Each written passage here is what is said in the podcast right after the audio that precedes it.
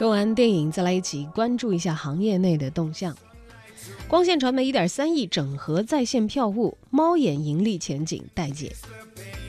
线上买票选座，线下对票，看似简单的步骤背后啊，蕴藏的不仅仅是日趋白热化的在线电影票房的新通道的竞争，还有互联网狂飙下中国电影巨头的野心。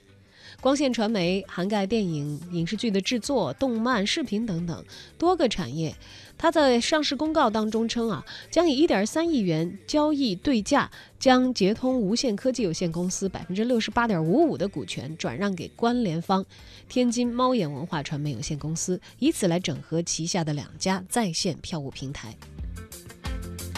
光线传媒证券事业部的一位工作人员表示，此次公司转让捷通无线的股权，主要还是从业务整合的角度，减少网票网和猫眼的同业竞争。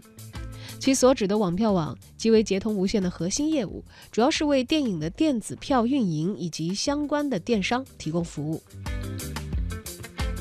截止到二零一六年，包括猫眼电影在内，光线传媒已经投资了近六十家企业。在年报当中呢，将其投资猫眼视为内容加互联网的跨界合作的重大事件，并且使用了足以影响公司的整体方略和行业格局这样的高调表述。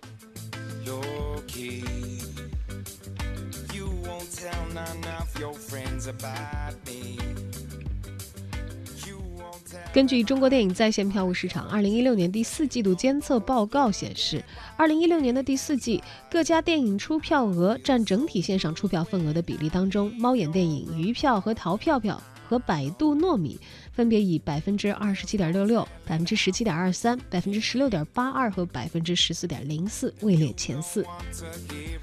除了市场占有率领先的猫眼电影，北京微影时代科技有限公司旗下的鱼票也是不甘落后的。在一六年四月份，微影时代也宣布完成 C 轮融资，公司的估值为二十亿美元。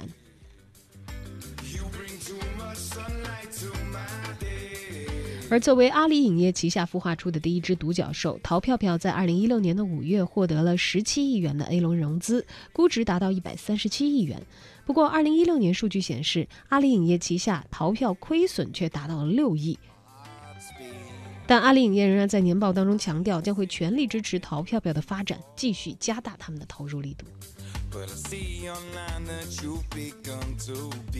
而百度方面，董事长兼 CEO 李彦宏则在业绩说明会上公开表示，百度会继续减少在糯米业务上的投入，更多聚焦核心搜索和人工智能的相关的业务。资本巨头，资本巨头啊，竞相竞逐这个在线的电影票销售的业务。看来资本大战打过了一轮之后啊，盈利。会在什么时候出现？谁又会成为后来的赢家？可能还是需要一段时间才可以看得到结果了。